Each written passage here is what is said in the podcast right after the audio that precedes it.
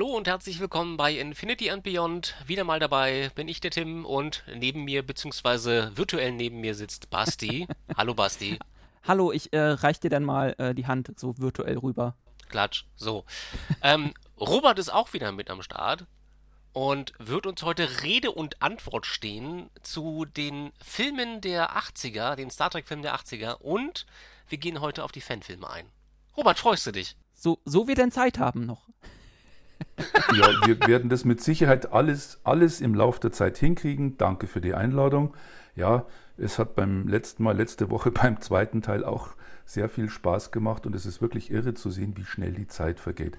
Aber ja. nochmal, ganz wichtig, das sind keine, äh, keine geschönten Stories oder keine erfundenen Geschichten. Die Sachen haben sich tatsächlich so zugetragen. Und da gibt es auch ein paar ziemlich peinliche Sachen.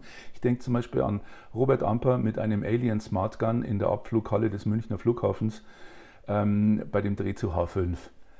Aber das erzähle ich dann später irgendwann. Da stand ich nämlich oh. wirklich, da kam dann Sonderkommando, weil ich mit einem mattschwarzen, riesengroßen Maschinen, Smart Gun aus Aliens, hm, ja. stand ich in der Abflughalle des Münchner Flughafens am Abend um 10. Das war H5. Aber das, das, war nur so ein Teaser, das können wir dann später vertiefen. Das war damals auf Flughäfen noch kein Problem. Heute sehe die Sache wahrscheinlich dann. anders aus und du hättest wahrscheinlich fünf Sicherheitsbeamte auf dir liegen. Einfach. Du hast es falsch verstanden. Ich sagte gerade, da kam, da ist das Sonderkommando angerückt. Ja, ach so. Das war ah, zwar okay, noch vor, okay. das war, das war noch vor 9-11, da hätten die mich einfach nur stumpf umgepumpt. Ich wollte gerade sagen. Der Typ ja, hat das also die waren noch so, die waren noch so freundlich, äh, äh, mich, mich aufzufordern, die Waffe wegzulegen. Okay. Äh, ja, das ist ein anderes Thema. Ja, Aber okay, ja, gut, jetzt bitteschön. Ihr führt die Regie, ihr fragt, ich werde euch also, Antworten. Ähm, wir hatten in der letzten Episode so ein bisschen darüber gesprochen, dass dieser Star Trek äh, Zorn des Khan, der Film sozusagen tiefe Spuren bei dir hinterlassen hatte. Spock war jetzt tot. Ich meine, ich kann mich ja. noch an das geschockte Gesicht meines Vaters erinnern, als wir den Film zum ersten Mal gesehen haben, als er im Fernsehen ausgestrahlt worden ist. Und ich auch mhm. da saß und sagte so, das kann jetzt nicht sein. Das haben sie jetzt nicht wirklich gemacht. Als Kind war ich natürlich Doch. auch den Tränen nah und ähm, war dann den ganzen Abend völlig, völlig daneben. Und dann ähm, hieß es aber, glaube ich, am nächsten Tag vom Vater, nein, die haben noch einen dritten Film gedreht. Ähm, wann hast du erfahren, also wie, wie schnell danach kam denn der dritte Film? Ich habe das nicht mehr im Kopf. Und wie hast du das aufgenommen, als, als du den Titel ähm, mit, also registriert hattest auf der Suche nach Mr. Spock? Ähm, okay, also der Reihe nach. Als erstes mal, ähm, ich habe wirklich, ich hatte nicht nur Tränen in der Augen, ich habe ich hab geheult wie ein Schlosshund. Ja. Wie ich beim letzten Mal ja sagte, wie, wie eine 15-Jährige bei Titanic. Wobei ich bei Titanic auch schon sehr, sehr, sehr, sehr nah dran war. Aber das habe ich jetzt nicht gesagt. Gut. Das schöne Schiff, ähm, ja, ne, ich weiß. Die ja, Tür! Robby, wie, Robby, wieso weinst du? Wegen, der, wegen den beiden jetzt auf, auf, der Tür. Nein, nein, das schöne Schiff. Das ist so schade das wunderschöne Schiff. Okay, gut. Ähm, nee, der, diese Szene, ich kann mich erinnern, äh, wo Spock in dieser, diesem Reaktorraum da liegt oder was das gewesen sein sollte, hält dann die Hand an die Glasscheibe und sagt dann auch, seien Sie nicht traurig, Admiral, seien Sie logisch. Ich habe gedacht, ich breche in der Mitte auseinander. Gut, Kino zu Ende. Wie ich beim letzten Mal gesagt habe, wer das genau wissen will, der kann sich ja die letzte Folge nochmal anhören. Das war die zweite. Ähm, und es hat etwa anderthalb Jahre gedauert, fast zwei Jahre, bis dann klar war, Search for Spock, es gibt was Neues. Aber jetzt muss man auch dazu sagen, außer der Kinozeitschrift Cinema gab es ja nichts. Mhm. Nochmal, no Internet, kein Internet. Da gab es nicht irgendwie so, so ähm, hey Leute, hier die neuesten Gerüchte aus der Filmwelt und hier sehen wir schon mal erste exklusive Bilder. Nein, Spock war tot. Spock war einfach weg. Spock war tot. Und dann kam irgendwann, wie gesagt, ein Jahr, eineinhalb, vielleicht zwei Jahre, ich weiß es nicht mehr genau, das dürfte ungefähr der Rhythmus gewesen sein. Ja, es wird was Neues geben. Search for Spock. Ja gut, aber Search for Spock, was heißt denn das? Sie suchen Spock. Aber das bedeutet ja noch lange nicht, dass der wieder da ist. Also das war ein Bangen und Hoffen und Warten und Beten und Zweifeln und Bangen, bis man dann endlich im Kino saß. Und die Aufregung, die könnt ihr euch nicht vorstellen. Da drin zu sitzen und die machen und tun, da machen die diesen, diesen Torpedo auf und dann ist der leer und äh, da war dann plötzlich dieses, oh Gottes Willen, er ist weg. Vielleicht, oh Mann, oh Mann. Ja gut, Ja, also das Einzige an dem Film Doc Brown als Klingone, also das hat das Ganze dann ein bisschen kaputt gemacht. Ich habe immer, immer auf, auf, auf, auf McFly gewartet und auf den DeLorean, aber Naja, okay, das ist eine andere Vor allem, Geschichte. weil sein Raumschiff ja später auch wieder eine Zeitmaschine wird. Ja. Das Du. stimmt. Ja, ja, wo- egal wie. Auf jeden Fall ist es so. Ähm, und dann kam die Aufnahme vom Rücken mit diesem, mit diesem chromen Mhm. Leinengewand, diese Kapuze. Das war schon so eine, so eine, so eine Jesus-mäßige Einstellung. So diese alten Klassiker, das Gewand, äh, die zehn Gebote. Und Ja. ja, und, und das waren immer so solche so, so Dinge. Und dann siehst du nur von hinten diese Kapuze und dann dreht sich der langsam rum. Und im ganzen Kino, das war, das war ein, ich weiß nicht, wie ich es beschreiben soll. Das war so eine Erleichterung. Ja, ich glaube, das trifft es vielleicht. Das war eine solche Erleichterung und Freude. Wirklich Erleichterung. Das ist so ein Ding, da steht plötzlich jemand vor dir, den du tot geglaubt hast. Klingt jetzt furchtbar kitschig, weiß ich, aber so war es eben. Punkt. Und die Leute saßen da drin und hatten da auch wieder Tränen in den Augen. Wo dann Spock rüberkommt, geht an den einzelnen Leuten vorbei. Gott, ich krieg schon wieder eine Gänsehaut, oh Gott. Und da geht dann Spock an den einzelnen Leuten vorbei. Dieser Ausdruck, das war einfach irre und dann war er wieder da. Das war Wahnsinn. Das war, das war, nee, ich wollte jetzt gerade sagen, das war schon sowas wie eine, wie eine religiöse Erscheinung. Bloß wenn ich das mache, dann heißt es sofort wieder Sekten. Nein. Nee, aber ähm, es ist ja schon an sowas angelehnt. Also das ist ja dieses Sp- Spirituelle und das, was man. Ja, diese Wiederauferstehung, ja, ja Genau. klar. Dass es, dass es vom Tenor in die Richtung geht, ist klar. Bloß, äh, wenn man jetzt anfängt und da irgendwelche religiösen Allegorien und Philosophien reinzubauen und zu interpretieren, da überschreitet man irgendwelche Grenzen, Ja. die einfach, ja, mein Gott, wenn jemand das so sehen will, soll er es tun, fertig. Es ist nichts, worüber man diskutieren müsste. Nee. Also ist nicht nötig. Auf jeden Fall, Spock war wieder da. Ja, und dann ging es eben weiter. Dann kam der dritte Teil, äh, der, der, der, der vierte, Entschuldigung, da kam dann der vierte, der Wahnsinnsfilm mit den Wahlen. Das ist so, diese, diese, diese, diese berühmte Szene, oh ja, genau, da, diese berühmte Szene mit den Wahlen, wo die dann gehen, miteinander marschieren und, und dann Kirk sagt dann zu dem, zu der ja, er hatte zu viel LDS.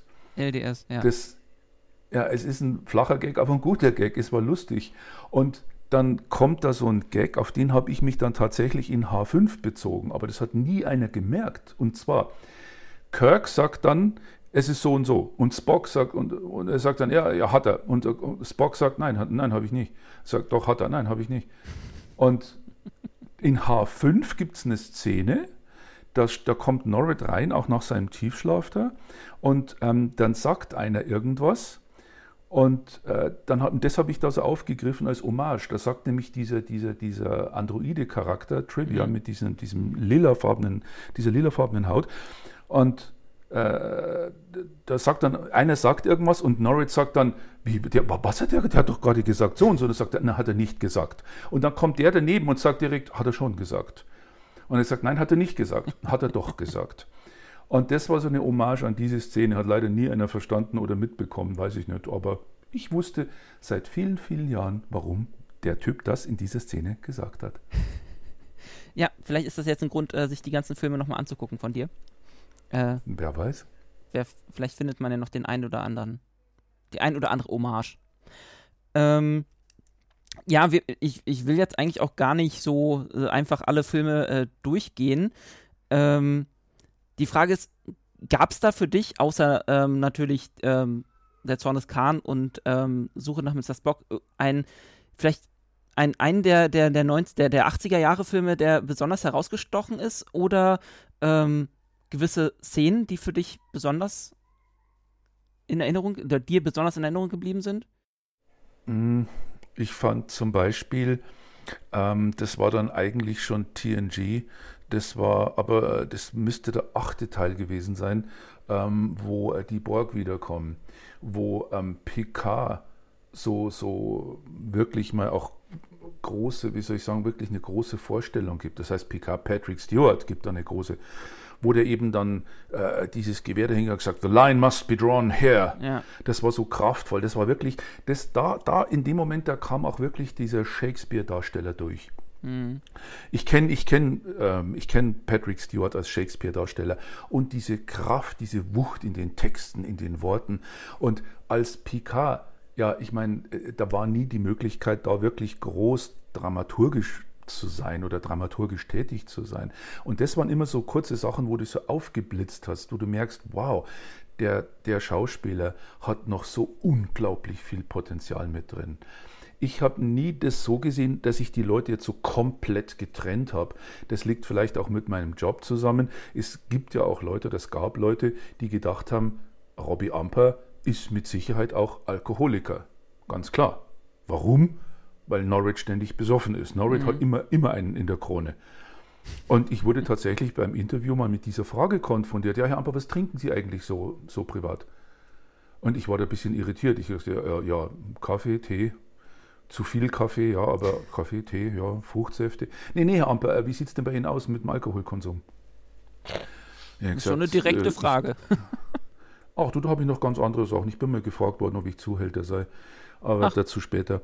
Ähm, nee, ich habe dann, ich hab, äh, dann in dem Interview gesagt, äh, nein, ich trinke überhaupt keinen Alkohol, gar nichts. Und dann war da wirklich so, wie, wie, ach so, Sie dürfen nicht, weil Sie, Sie, Sie, Sie sind praktisch trockener Alkoholiker.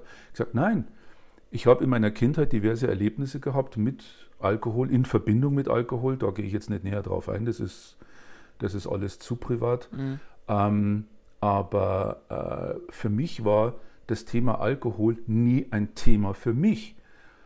Ich habe ich hab nie angefangen. Ich habe kein Bier getrunken, kein Sekt, kein Wein, kein Schnaps. Es war nie ein Thema für mich. Es war ganz im Gegenteil, für mich war das aus meiner Kindheit ein sehr, sehr problembeladenes mhm. Thema. Und deswegen, und diese Frage war wirklich, ja, was trinken Sie denn da? Und die waren dann der Überzeugung, wenn jemand sowas spielt, dann muss er ja auch selber Alkoholiker sein. Mhm. Da muss er ja dauern.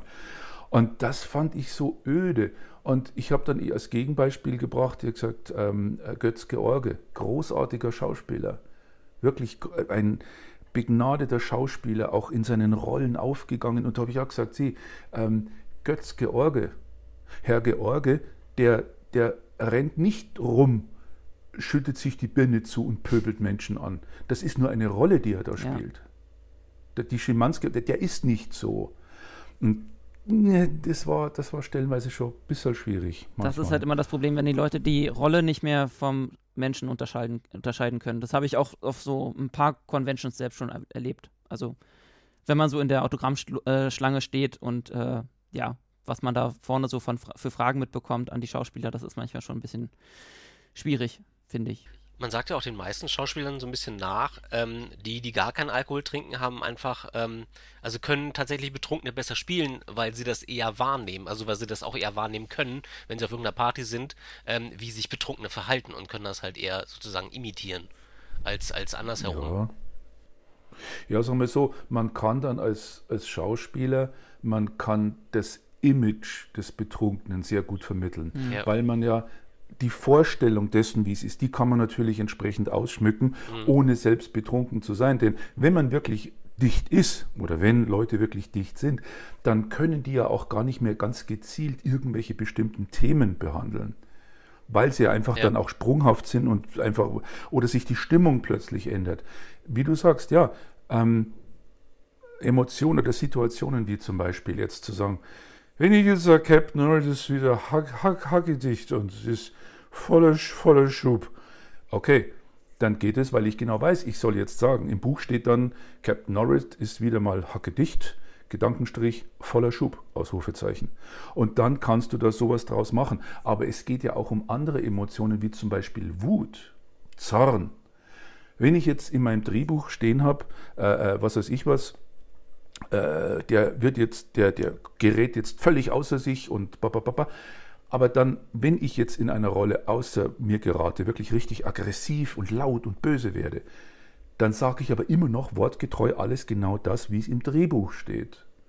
Mhm. Das heißt, der Text ist da und die Fähigkeit des Schauspielers, also ich sage jetzt absichtlich nicht meine, es, Schauspieler allgemein, da, da gibt es ganz großartige Kollegen, was ich vorher zitiert habe, Götz George zum Beispiel. Ganz, ganz, ganz großer Mann. Und Götz-George hat zum Beispiel den, den deutschen äh, Serienmörder äh, ähm, Harman gespielt, Fritz Harman. Das war, äh, das war 1900, ich glaube 1930, 25, 1930. Der hat Das eine sagt mir Unmenge von was. Leuten umgebracht. Ja, ja, das war, geht, ja, geht, geht auf Google, Harman, Mord, Deutschland. Und ähm, ja, das war, das war brutal. Der wurde auch hingerichtet, als sie ihn dann erwischt haben. Den haben sie dann, glaube ich, geköpft. Und ähm, Götz-George hat diesen Mörder gespielt. In all seinen Facetten und in diesem Wahnsinn dieser Figur. Aber deswegen war der Mann kein Mörder. Ja. Und genauso ist es bei Norrid, wenn ich jetzt Norrid spiele. Zum Beispiel, Norrid ist ein absolut inkompetenter, versoffener Sexist in den Filmen. Ja. Ja. ist er so. Ich kann euch nachher erzählen, warum er das ist. Aber deswegen, Norrid haut zum Beispiel gleich im ersten Teil doch in dem Korridor diesem Mädel auf den Hintern. Worauf die dann sofort, ach, Captain. Ja klar, die ist so begeistert, weil er das macht, weil er das so träumt. Es wird ja auch ganz klargestellt, dieser Norrid ist ja eigentlich irgendwo so eine ganz kleine arme Sau, der träumt sich das immer so zurecht, wie, wie es viele Leute tun. Ich glaube, deswegen lachen die Leute auch so gerne über diese Traumsequenzen, weil jeder kennt es, man stellt sich irgendwie vor, ich würde gerne und es wäre doch toll, wenn ich und so. Ja, aber dann wird klar, ja, ja, die, die, werden, die wissen alle, sich sehr gut gegen ihn zu wehren. Aber ja, zurück zum Kinofilm, richtig? Sorry für, den, für das Ausschweifen jetzt, aber Alles gut. Ähm, wir sollten dann, glaube ich, von den Kinofilmen ähm, den Schlenker machen, weil du hast jetzt schon diesen Schritt gemacht. Wir waren jetzt schon bei den, bei den Fanfilmen. Wie kam es denn dazu? Also wie, kam, wie kam man auf die Idee, also auch von deiner Seite, oder habt, hast du das mit mehreren anderen Leuten geplant, diese Filme zu drehen? Was war der, was war der, was war der, der erste, also der Kerngedanke? Der Highlander. Ich war- Wie ist das ich entstanden? war, ich, war ge, ich war genervt, das war alles. Also du hast diese Filme Wirklich aus? Langeweile gedreht, weil du gesagt hast, okay, ähm, ich kann das besser oder ich möchte, möchte das irgendwie, also möchte meine Vision da irgendwie reinbringen oder du, war, du warst genervt? Weswegen warst Von du denn wem genervt? oder was warst du genervt? Genau, das ist die richtige Frage. Also Punkt Nummer eins, ganz, ganz wichtig. Ich war niemals der Meinung, dass ich irgendwas besser machen könnte als andere Leute. Never. Niemals. Und das ist so ein Punkt auch nur als kurzes Fundament für die ganze Sache. Ähm, TNG in den 90ern haben die pro Folge etwa eine Million US-Dollar gepumpt. Eine Million US-Dollar. Kannst du mal vorstellen, was das zu D-Mark-Zeiten war? Das war eine Unmenge Geld. Und dann kamen Leute ähm, und sagten, so, wir machen jetzt Fanfilme. Das war eben auch nach Highlander oder auch vor oder während, was weiß ich was. Und ähm, die haben dann gesagt, so, und wir genau diese Denke, ja, wir machen das jetzt auch sowas. Das waren dann immer die Kapitäne, die Helden, überlegen. Das Raumschiff war natürlich grundsätzlich das Flaggschiff, immer musste ja sein. Und es war immer, ja, schön. Nur die Leute haben dann vergessen, die geben pro, pro Folge eine Million Dollar aus. Und sie selber haben keine Kohle. Was mich übrigens mich einschließt, das ja damals. Und dann zu sagen, so, ich messe mich jetzt eins zu eins mit den Originalen, da kannst du nur verlieren. Mal abgesehen Das davon, ist dass so, es schon ein bisschen vermessen ist in dem Sinne, ja. Richtig, ja genau. Und deswegen war für mich von Anfang an klar, also wenn ich was mache, dann muss es was ganz anderes sein. Weil genervt war ich von Folgendem. Ähm, egal welcher Captain das war, ich meine, viele Leute lieben ja dieses Kapitäns-Image. Das sieht man auch heute in Fanfilmen. Du hast dann immer der Captain, die Überlegenheit, die Autorität. Es kann passieren, was möchte. Der Captain hat stets die Kontrolle. Der Captain hat das Ruder in der Hand. Ja, bla bla bla. Mhm. Der Unfehlbare da oben. Ja, genau. ja, genau. Und das hat mich genervt. Das hat mich genervt. Immer dieses Image, es kann passieren, was will. Völlig egal. Der Captain hat immer alles unter Kontrolle. Der Captain ist jederzeit Herr der Lage. Sagt ja auch übrigens Admiral Donovan dann völlig verzweifelt später in einem der Highlander-Filme.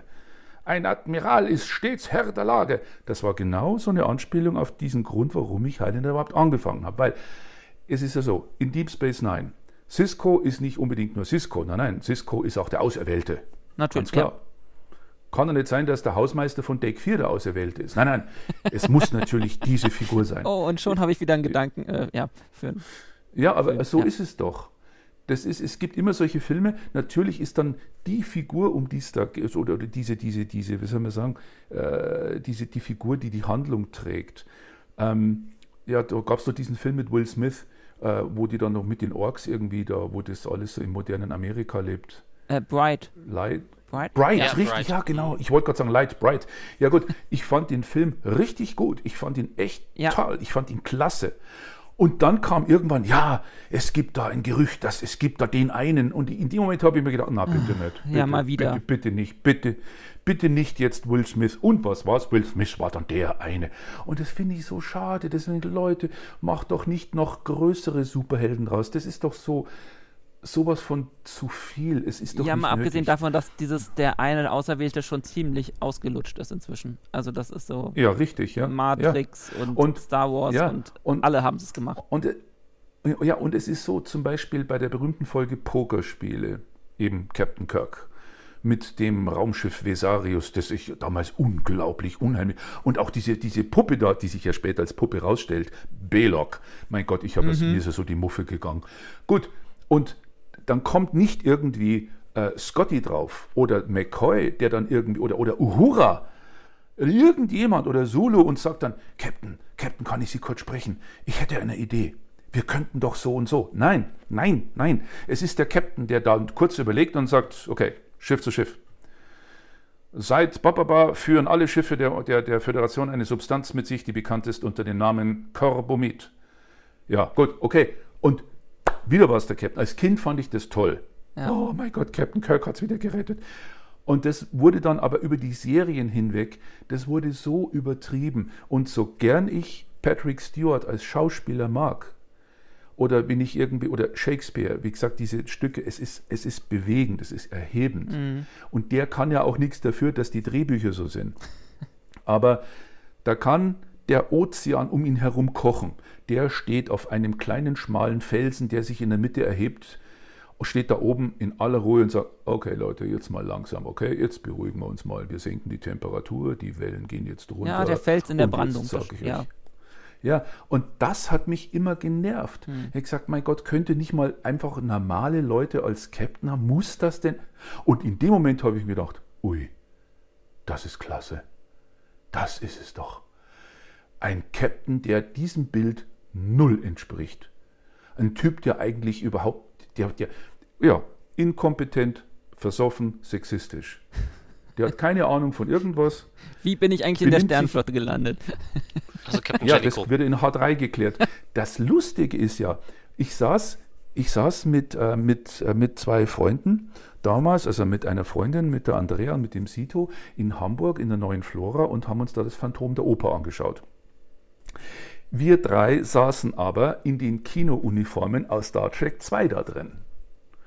Knüppelhart, da kannten wir gar nichts. Und jetzt kommt's.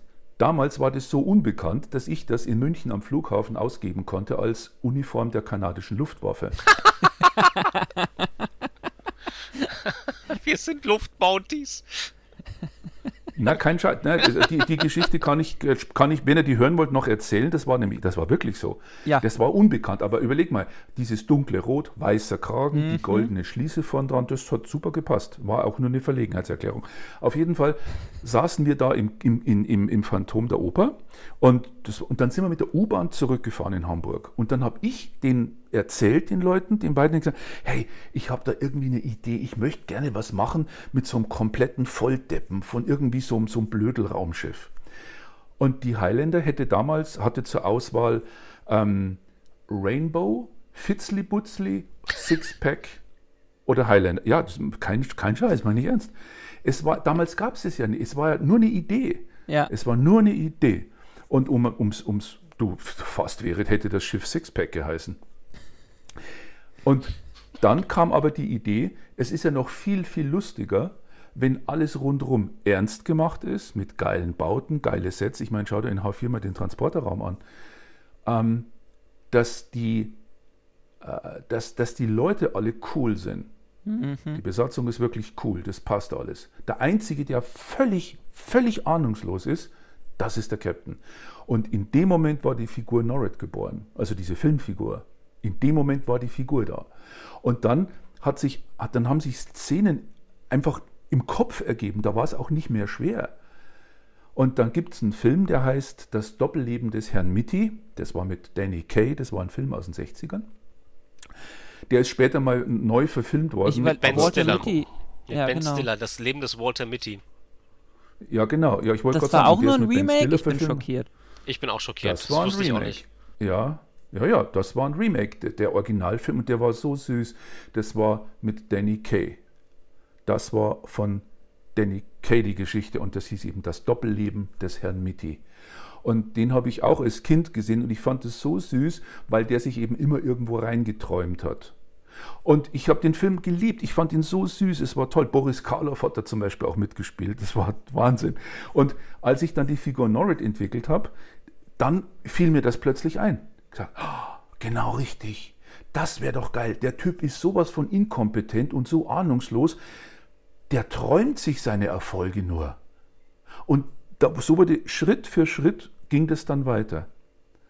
Und so wurde die Figur Norrit zu Norrit. Der erste Teil, den wir gedreht haben damals, und nochmal, ich behaupte nicht, dass das der erste Fanfilm war. Nein, der erste Fanfilm, der war im März 1973. Entschuldigung, aber das wollte ich jetzt nochmal loswerden. Wir haben diesen Film gedreht. Das Drehbuch dazu, das wurde noch handschriftlich gemacht. Auf, DIN A, auf kariertem DIN A4-Papier mit Kugelschreiber. Und jetzt kommt's.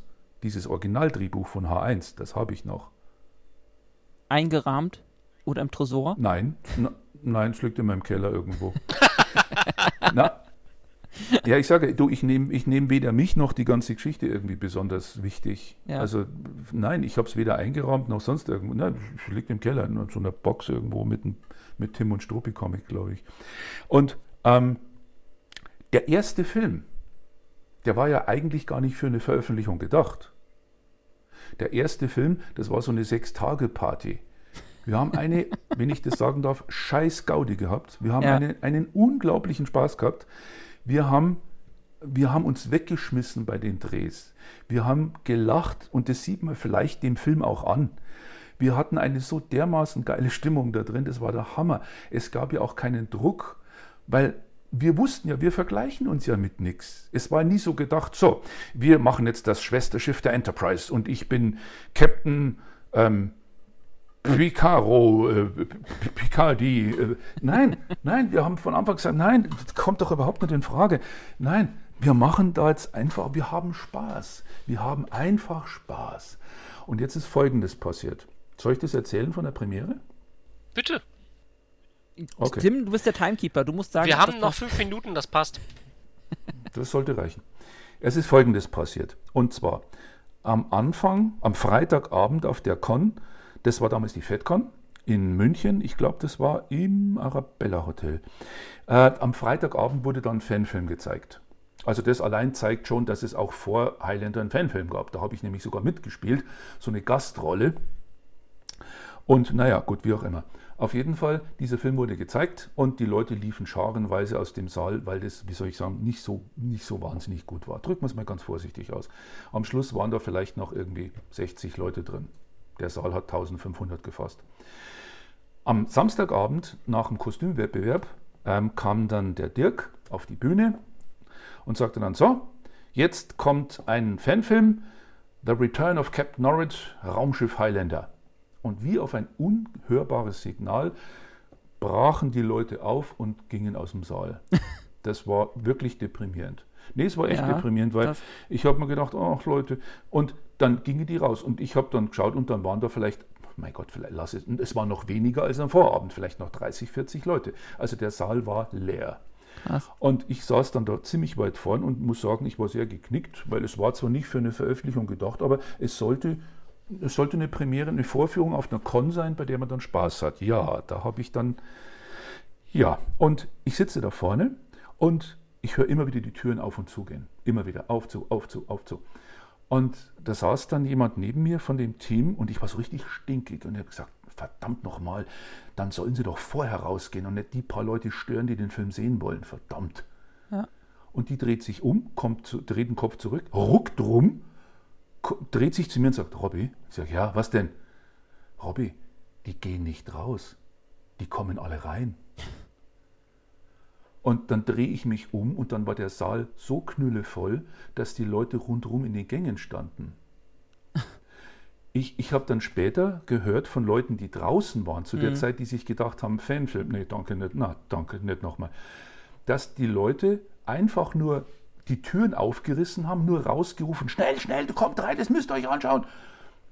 Und dann sind die dann alle rein. Und das ging halt, das war so eine Kettenreaktion. Ja, und am Schluss, wie gesagt, war der Saal so voll, dass die Leute da stehen mussten rundherum, weil die einfach keine Plätze mehr gekriegt haben. Und ähm, der Film wurde dann am nächsten Tag nochmal gezeigt. Und danach, und dann kommen wir schon ans Ende der Folge, ähm, ich bin ein paar Tage nach der Premiere bin ich mit meiner Freundin damals, mit der Rosi und ihrer Mutter in Urlaub gefahren für drei Wochen. Und zwar nach Tirol. Und ich habe dann irgendwann, so nach einer Woche, habe ich mal meinen Anrufbeantworter abgehört. Handys war noch nicht. Ähm, oder ganz, ganz selten. Und da hat dann die Minute damals irgendwie 2 Mark oder 2,80 Euro gekostet. Also das war, konnte sich kein normaler Mensch leisten. Und ich höre meinen Anrufbeantworter ab und da hatte ich dann was drauf. Ähm, ja, hier ist die Zuschauerredaktion von Sat1. Bitte rufen Sie uns doch mal an. Vielen Dank. Und ich denke mir, hups, was habe ich denn jetzt wieder gemacht? Dann rief ich die an, hatte dann eine Dame dran, ja, Zuschauerredaktion Sat1, guten Tag. Und ich sage, ja, schönen guten Tag, mein Name ist Amper. Ja, und? Ja, äh, ich sollte Sie anrufen. Aha, wen wollen Sie denn sprechen? Ich ich habe keine Ahnung. Ich hatte nur bei mir auf dem Anrufbeantworter, ich soll mich bitte melden, Sat1 Zuschauerredaktion. Ja. Und die dann, ja Moment, dann hat die mich hin und her verbunden, dann hatte ich eine Dame am Telefon und schon sind wir am Schluss. Und die sagte dann, aha, ach so, Moment, ach so, sind, sind, Sie, sind Sie äh, der Robert Amper, der den Raumschiff Highlander Film gemacht hat? Und ich, ja. Und dann ging die ab. Ja, wieso sagen Sie uns das nicht? Sind Sie wahnsinnig? Seit drei Wochen rufen die Leute hier bei uns an. Oder seit zwei Wochen rufen die Leute bei uns an und fragen uns, wann wir den Film ausstrahlen. Und wir wissen nicht mal, was das ist. Und mit der Story sollten wir jetzt dringend enden, denn das geht ja gleich noch weiter. Cliffhanger. ja, nat- natürlich geht es weiter. Deswegen, Ähm, mehr dazu. Ja, Basti, In der, in der nächsten Folge. danke, dass du diesen Satz beendet hast. Gerne. Dann danke Robert, danke Tim, danke an mich. Gerne. Ähm, Dann bis, bis, bis nächste Woche. bis nächste Woche und Fortsetzung folgt. Bis dann. Ciao. Und schon wieder nicht das letzte Wort gehabt. Nee, nee, nee, nee, nee.